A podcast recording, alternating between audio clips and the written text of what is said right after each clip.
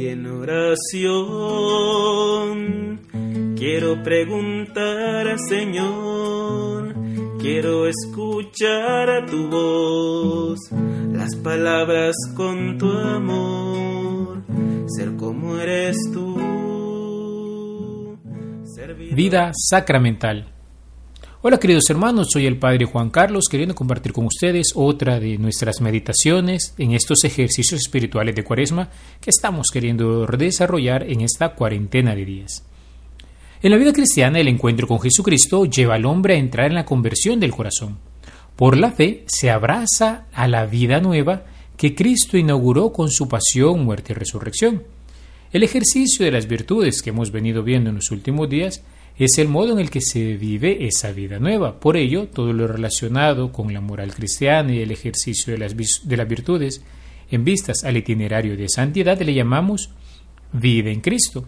Sin embargo, esa vida nos es comunicada por la acción de la gracia de Dios en nosotros. Pero, momento, ¿qué es la gracia? ¿Qué es esa fuerza especial? ¿Qué es eso que nos permite vivir en nosotros esta nueva dimensión? Pues podríamos decir a grosso modo, la gracia no es otra cosa sino nuestra participación en la vida divina. Es la presencia de la vida de Dios uno y trino en nosotros. Ella nos fue conferida el día en que fuimos bautizados. A través de este sacramento de salvación, nosotros de ordinario recibimos la vida nueva de Cristo resucitado. Somos incorporados a Él, es decir, formamos ya un solo cuerpo con Él y comenzamos a gozar de la vida eterna. Los sacramentos en la vida de la Iglesia son fundamentales para la vida espiritual. Propiamente hablando, en ellos somos santificados, puesto que la gracia que ha brotado de Cristo nos llega por ellos. La Iglesia tiene la misión maravillosa de administrar esa gracia. Él le encomendó esta misión. Vayan pues y hagan discípulos a todos los pueblos, bautizándolos en el nombre del Padre, del Hijo y del Espíritu Santo, dice en San Mateo 28, 19. Ya que así como nadie puede hacerse cristiano por sí mismo, nosotros no podemos venir a la fe por nosotros mismos. Solo, no puede ser, solo nos puede ser transmitida. Solo otros nos pueden hacer cristianos, curiosamente. Y ese otro que nos hace cristiano, que nos da el don de la fe, es en primera instancia la comunidad de los creyentes, la Iglesia. Si no nos dejamos formar por esta comunidad, no llegamos a ser cristianos. Estas son palabras de Benedicto XVI. De alguna manera, nosotros también tenemos que caer en la cuenta de que todo sacramento nos comunica de un modo eficaz esta vida nueva. Por eso decimos que por definición los sacramentos son signos sensibles instituidos por Cristo, por Cristo, por los cuales se nos comunica de modo eficaz la gracia invisible del Señor. Siempre citando Benedicto XVI, él decía, el cristianismo no es una realidad puramente espiritual, implica el cuerpo, implica el cosmos, se extiende hacia la nueva tierra y los nuevos cielos. Dios en su infinita misericordia, queridos hermanos, teniendo presente que el hombre conoce fundamentalmente a través de sus cinco sentidos, quiso dejar estos signos perceptibles por ellos, para que le conociéramos, le recibiéramos y fuésemos implicando todo nuestro ser, alma y cuerpo, en la vida nueva a la cual Él nos ha llamado. Por eso el Papa Francisco nos ha repetido que los sacramentos y la celebración eucarística en particular son signos del amor de Dios, son las formas privilegiadas que tenemos para encontrarnos con Él. Tristemente hoy en día muchos tienden a ver los sacramentos como un requisito burocrático, una mera ceremonia, hermosa sí, pero sin trascendencia. Un compromiso con el cual hay que salir y de esa manera tantos van perdiendo de vista el rol importantísimo que su celebración tiene en nuestra vida. Para mejor aprovecharlos, recordemos, queridos hermanos, que los sacramentos nos hacen entrar en una nueva dimensión en nuestra relación con Dios. Por eso hablamos también de vida sacramental. Tengamos presente algunos importantes, algunos puntos importantes que nunca deberíamos olvidar en torno al desarrollo de esta gracia en nosotros. Primero, A través de los sacramentos, la Iglesia perpetúa la obra salvadora de Cristo a lo largo de los siglos. Esto significa que el Señor continúa a actuar en ellos. De hecho, el Catecismo de la Iglesia nos dice que las palabras y las acciones de Jesús durante su vida oculta y su ministerio público eran ya salvíficas, anticipaban la fuerza de su misterio pascual, anunciaban y preparaban aquello que Él daría a la Iglesia cuando todo tuviese cumplimiento. Los misterios de la vida de Cristo son los fundamentos de los que en adelante, por los ministros de su Iglesia, Cristo dispensa los sacramentos. Lo que era visible en nuestro Salvador ha pasado a sus misterios. Los sacramentos, como fuerzas que brotan del cuerpo de Cristo, siempre vivo y vivificante, y como acciones del Espíritu Santo que actúa en su cuerpo, que es la Iglesia, son las obras maestras de Dios en la nueva y eterna alianza. De ahí, queridos hermanos, que afirmemos que no podemos vivir una espiritualidad cristiana sin sacramentos. Sería decir que vivimos desconectados del mismo Cristo. Un segundo punto importante es recordar que su importancia no radica tanto en los sentimientos o reacciones favorables que alguien pueda tener hacia ellos, sino que su valoración viene de la fe. Ellos obran en nosotros aún y si nosotros no experimentamos o grandes fervores o grandes consolaciones, basta que tengamos la buena disposición de recibirlos. Tercero, el cristiano que va madurando cada vez más su fe va adquiriendo una mayor profundidad en su vivencia de los sacramentos. Aquel que tiene más años de perseverar en una comunidad, en un grupo, en un movimiento, debe tener cada vez una mayor estima hacia ellos. Todo sacramento celebrado es un verdadero acontecimiento salvífico que marca su vida. Se dice que son más que medios de santificación.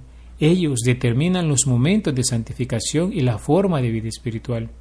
Nuestra respuesta a Cristo en la fe, nuestra experiencia existencial de una relación viva con Él, pasa por la vivencia consciente de los sacramentos. Cuarto, no podemos olvidar el carácter comunitario de la celebración de los sacramentos. Es la Iglesia, comunidad de los fieles en Cristo, quien celebra los sacramentos para gloria de Dios Padre y edificación del cuerpo de Cristo. Nadie celebra aislado y para sí mismo. Todos celebramos en comunidad para mayor gloria de Dios Padre.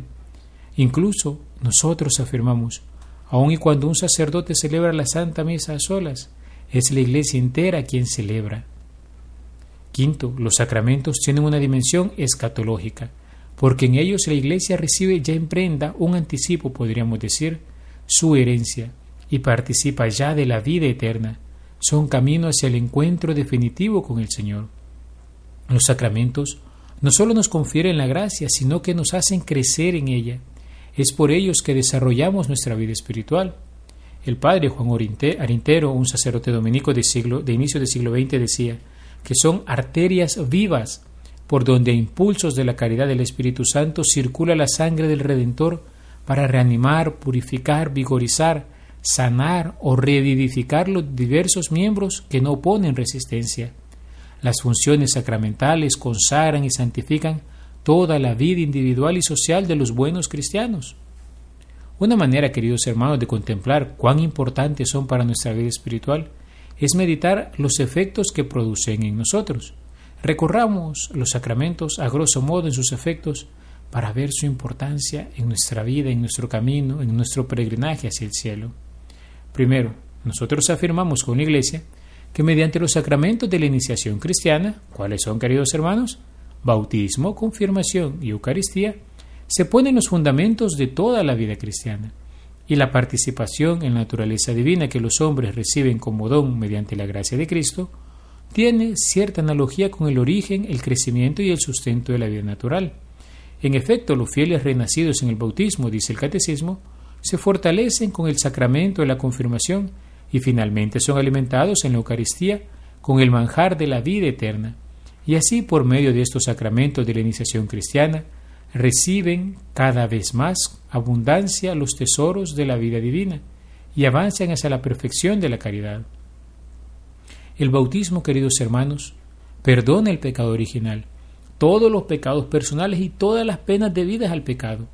Hace participar de la vida divina trinitaria mediante la gracia santificante. Nos da la gracia de la justificación que nos incorpora a Cristo y a su iglesia decir, nos hace miembro vivo de Él, nos hace participar del sacerdocio de Cristo y constituye el fundamento de la comunión con los demás cristianos. Otorga las virtudes que hemos meditado anteriormente y los dones del Espíritu Santo. El bautizado pertenece para siempre a Cristo, es decir, queda marcado con un sello indeleble de Cristo. A esto llamamos carácter. En la confirmación recibimos una especial efusión del Espíritu Santo, tal como sucedió en Pentecostés. Esta efusión imprime en el alma un carácter indeleble y otorga un crecimiento de la gracia bautismal. Arraiga más profundamente nuestro ser hijos de Dios y nos une más fuertemente con Cristo y con su Iglesia. Fortalece en el alma los dones del Espíritu Santo y concede una fuerza especial para dar testimonio de la fe cristiana. La Eucaristía, la Santa Comunión, acrecienta nuestra unión con Cristo y con su Iglesia, conserva y renueva la vida de la gracia recibida por el bautismo y la confirmación, y nos hace crecer en el amor al prójimo, nos fortalece en la caridad, nos perdona los pecados veniales y nos preserva de los pecados mortales para el futuro. Pero si por los sacramentos de la iniciación cristiana el hombre recibe la vida nueva de Cristo, ahora bien, sabemos que esta vida la llevamos como en vasos de barro, dice San Pablo. Y pues también, mientras vivamos en esta morada terrena, que se ve sometida al sufrimiento, a la enfermedad y la muerte y a sus debilidades, esta vida nueva puede venir a menos e incluso se puede perder por el pecado. Para eso el Señor Jesús, médico de almas y cuerpos, que perdonó al paralítico y que le devolvió la salud del cuerpo, quiso que su iglesia continuase en la fuerza del Espíritu Santo su obra de curación, e incluso en sus propios miembros. Para esta finalidad hay dos sacramentos, ¿cuáles son? La penitencia y ilusión de los enfermos. Por el sacramento la reconciliación, confesión o penitencia, como sea que lo conozcamos, nosotros somos reconciliados con Dios y por tanto se nos perdonan los pecados. Nos reconciliamos con la Iglesia. Recuperamos el estado de gracia si se había perdido. Vivimos una remisión de la pena eterna merecida a causa de los pecados mortales y al menos en parte de las penas temporales que son consecuencia del pecado. La paz y serenidad de la conciencia y el consuelo del espíritu son parte también de los efectos del sacramento de la reconciliación, así como el aumento de la fuerza espiritual para el combate cristiano. El sacramento de la unción nos confiere una gracia particular que nos une más íntimamente como enfermos a la pasión de Cristo, para bien y para bien propio el de toda la Iglesia. Le otorga al enfermo la fortaleza, la paz, el ánimo y también el perdón de los pecados, si el enfermo no ha podido confesarse. Además, este sacramento concede a veces, si Dios lo quiere, la recuperación de la salud física. En todo caso, esta unción prepara al enfermo para pasar a la casa del Padre. En el orden de los sacramentos también tenemos otros dos que están dispuestos en torno a la salvación de los demás. Por medio del sacramento del orden y del matrimonio, se contribuye a la propia salvación, pero se hace a través del servicio que se presta a los otros. Estos sacramentos confieren una misión particular en la Iglesia y sirven a la edificación del pueblo de Dios. En estos sacramentos, los que ya fueron consagrados por el bautismo y la confirmación para el sacerdocio común de todos los fieles, pueden recibir consagraciones particulares, los que reciben el sacramento del orden son consagrados en el nombre de Cristo para ser los pastores de la Iglesia con la palabra y con la gracia de Dios. Por su parte, los cónyuges cristianos son fortificados y como consagrados para los deberes y dignidad de su estado por este sacramento especial. Podríamos decir, el sacramento del orden otorga una efusión especial del Espíritu Santo, que configura con Cristo al ordenado en su triple función de sacerdote, profeta y rey, según los respectivos grados del sacramento. Recordemos el diaconado, el presbiterado y el episcopado. La ordenación confiere un carácter espiritual indeleble, por eso no puede repetirse ni conferirse por un tiempo determinado.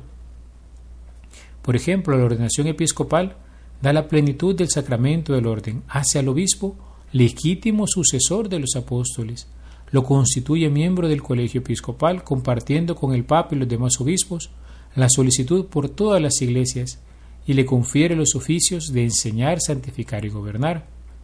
La unción del Espíritu Santo marca al presbítero con un carácter espiritual indeleble, lo configura a Cristo sacerdote y lo hace capaz de actuar en nombre de Cristo cabeza.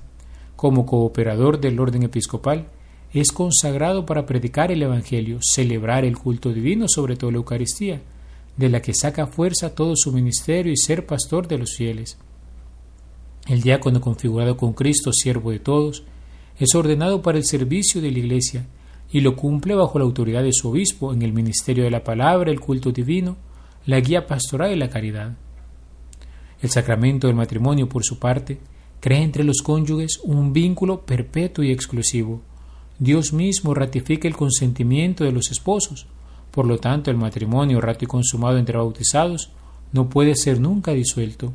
Por otra parte, este sacramento confiere a los esposos la gracia necesaria para alcanzar la santidad en la vida conyugal y acoger y educar responsablemente a los hijos. La alianza matrimonial del hombre y de la mujer, fundada y estructurada con leyes propias dadas por el Creador, está ordenada por su propia naturaleza a la comunión y al bien de los cónyuges y a la procreación y educación de los hijos. Junto al tema de los sacramentos es oportuno hablar de los sacramentales. ¿Qué son los sacramentales? Dice el Catecismo de la Iglesia. La Santa Madre Iglesia instituyó además los sacramentales. Estos son signos sagrados con los que imitando de alguna manera los sacramentos se expresan efectos, sobre todo espirituales, obtenidos por la intercesión de la Iglesia. Por ello los hombres se disponen a recibir el efecto principal de los sacramentos y se santifican las diversas circunstancias de la vida. El padre Juan Arintero decía que los sacramentales ordenan o preparan con respecto a ellos y el uso de todas las cosas que la Iglesia consagra para fomentar la piedad cristiana y la santificación y purificación de los fieles, y para estrechar la relación de los miembros de la Iglesia. Entre esas cosas figura el devoto empleo, por ejemplo, del agua bendita, que recibida con verdadero espíritu, tanta importancia tiene para preservarnos de las infestaciones diabólicas y purificarnos la recitación del Padre Nuestro, la confesión general, la bendición sacerdotal, el oír la divina palabra, las indulgencias, el junto a los santos, los sufragios por las almas del purgatorio, las devociones aprobadas, sobre todo la del Santo Rosario, son ejemplos sacramentales.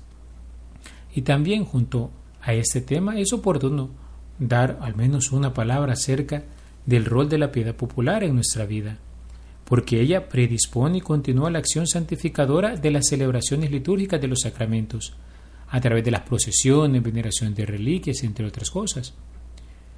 La piedad popular es una realidad viva de la Iglesia y en la Iglesia. Su fuente se encuentra en la presencia continua y activa del Espíritu de Dios en el organismo eclesial. Su punto de referencia es el misterio de Cristo Salvador, nos enseña el directorio de la piedad popular. Su objetivo es la gloria de Dios y la salvación de los hombres. Su ocasión histórica es el feliz encuentro entre la obra de evangelización y la cultura.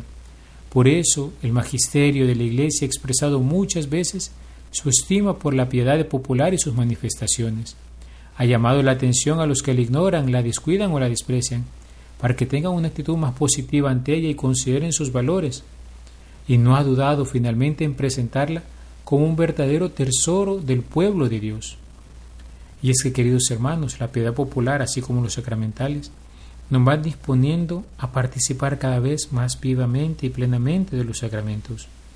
Hoy, al meditar en esta palabra que se nos ha dado acerca de la importancia de la vida sacramental como acciones salvíficas de Dios en nuestra historia, meditemos y pidámosle al Señor que nos regale la gracia de aprenderlos a vivir con mayor intensidad, con mayor generosidad, de modo que siempre que vivamos un sacramento, que celebremos juntos como iglesia un sacramento, que seamos fortalecidos por un sacramento, podamos también nosotros ir profundizando en este acontecimiento de salvación que Dios nos permite gozar aquí y ahora. Novena San Óscar Arnulfo Romero. Creo fiel y verdaderamente en el misterio de la Santísima Trinidad, Padre, Hijo y Espíritu Santo, tres personas distintas y un solo Dios verdadero, en quien confío firmísimamente conseguir perfección del dolor que tengo de haber ofendido a Su Majestad Santísima, intercediendo los méritos de mi Señor Jesucristo, los de su Santísima Madre, los de mi glorioso abogado San Óscar Arnulfo Romero, suplicando al Señor conserve en mí siempre esta fe viva, me dé el perdón de mis culpas, el remedio de mis necesidades, y lo que pido en esta novena, siendo para honra suya y bien de mi alma, sino vivo obediente en su santa voluntad, como cosa que más me conviene. Amén. Glorioso San Óscar Arnulfo Romero, a ti acudimos llenos de confianza en tu intercesión. Nos sentimos atraídos a ti con una especial devoción y sabemos que nuestras súplicas serán más agradables a Dios nuestro Señor si tú, que tan amado eres de Él, se las presentas. Tu caridad reflejo admirable de la de Dios, te inclina a socorrer toda miseria, a consolar toda pena y a complacer todo deseo y necesidad, si ello ha de ser provechoso para nuestra alma. Mira pues nuestras miserias y penas, nuestros trabajos y necesidades, nuestros buenos deseos y alcánzanos que aseguremos cada día más nuestra eterna salvación con la práctica de las buenas obras y la imitación de tus virtudes, y en particular te pedimos que nos alcance de Dios la gracia que por esta devota novena esperamos confiadamente conseguir. Día quinto. Por aquel celo inextinguible que devoró el alma de tu obispo mártir Oscar Adolfo Romero, en pro del bien espiritual y temporal de su amada Grey, llegando hasta el extremo de dar su vida por ellos, te ruego humildemente que además de la gracia particular de esta novena, hagas que me ocupe más de mis intereses espirituales y de la salvación de los demás, así sea.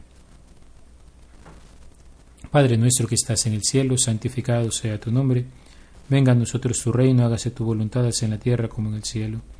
Danos hoy nuestro pan de cada día, perdona nuestras ofensas como también nosotros perdonamos a los que nos ofenden no nos dejes caer en la tentación y líbranos del mal. Amén. Dios te salve María, llena eres de gracia, el Señor es contigo. Bendita tú eres entre todas las mujeres y bendito es el fruto de tu vientre Jesús. Santa María, Madre de Dios, ruega por nosotros pecadores, ahora y en la hora de nuestra muerte. Amén. Gloria al Padre y al Hijo y al Espíritu Santo, como era en el principio, ahora y siempre, por los siglos de los siglos. Amén. Dios Padre de todos los hombres que nos diste en tu obispo mártir Óscar Arnulfo Romero, a un pastor fiel y celoso, ferviente amante de tu iglesia, y en ella de modo especial de los pobres y los más necesitados, concédenos te pedimos que nosotros tus siervos sepamos vivir acorde al Evangelio. Por Jesucristo nuestro Señor. Amén. El Señor esté con ustedes y con tu Espíritu, y la bendición de Dios Todopoderoso, Padre, Hijo y Espíritu Santo, descienda sobre ustedes y les acompañe siempre. Amén. Alabado sea Jesucristo, por siempre sea alabado. Dime, Señor, en qué te puedo servir. Déjame conocer tu voluntad. Dime, Señor, en ti yo quiero vivir.